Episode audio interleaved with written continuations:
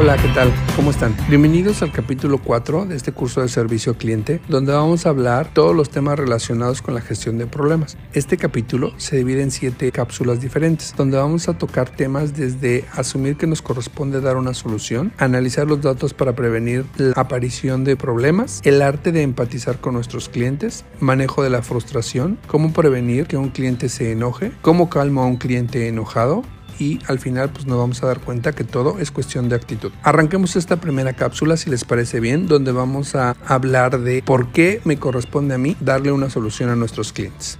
Y es que hay mil excusas para evitar encontrar una solución. Y la primera de ellas es creer que no es nuestro trabajo. Asumir el compromiso de darle una solución al cliente no significa que seas tú la persona que debe de solucionar dicho problema.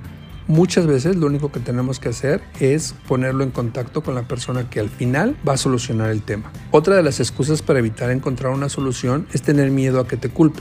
Y la verdad es que asumir el compromiso de encontrarle una solución al cliente no significa aceptar tu culpa de nada. Tenemos que concentrarnos en la solución y no en el problema. Muchas veces es una situación de expectativas que no fueron clarificadas en su momento y se solucionan con una clarificación apropiada. Otras veces son errores humanos y la gente entiende que trabajamos con personas y por lo tanto es posible que se cometan errores. Como lo vimos en el capítulo anterior del setup de las expectativas y cómo superar las expectativas expectativas de nuestro cliente, es muy importante entender las necesidades racionales y las necesidades emocionales. Les recomiendo que si a este punto no les ha quedado claro esa situación, regresemos al capítulo anterior. La siguiente excusa para evitar encontrar una solución es creer que no tenemos tiempo. La verdad es que no importa qué tan ocupado nos encontremos o creamos que estamos, evitar enfrentar el problema casi siempre es peor, porque además de la situación que nos venían reportando, ahora hay una segunda situación y es que el cliente o no encontró apoyo en nosotros o su percepción fue que nuestro apoyo fue limitado. Y también hay otra cosa que puedes hacer, que es pedir apoyo a tu supervisor. Para nuestros clientes, cada uno de nosotros representamos a toda la empresa. No les importa qué hace quién o quién es responsable de qué. Si ellos tienen un problema con su factura o con su ticket, aunque tú seas la persona que se encuentra acomodando las cajas en el almacén, él asume que cualquier empleado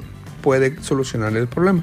Entonces, en esos casos, lo único que tenemos que hacer es acompañarlo y ponerlo en contacto con la persona indicada.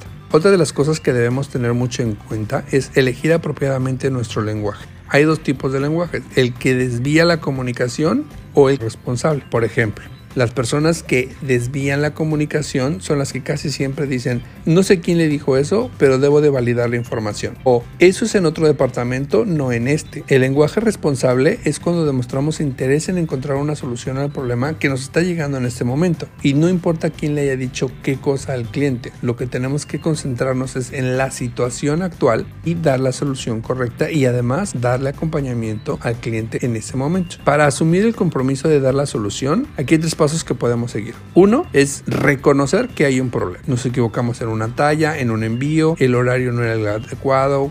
Cualquier situación es un problema y se tiene que solucionar.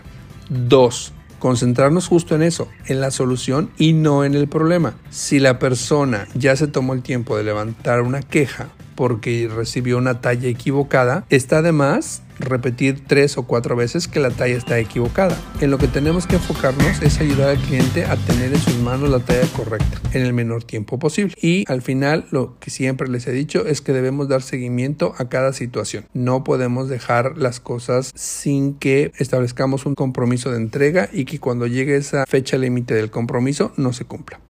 Pues hasta aquí la primera cápsula. Nos vemos en la que sigue donde vamos a analizar los datos para prevenir posibles problemas y los invito a que sigan con los siguientes capítulos y las siguientes cápsulas.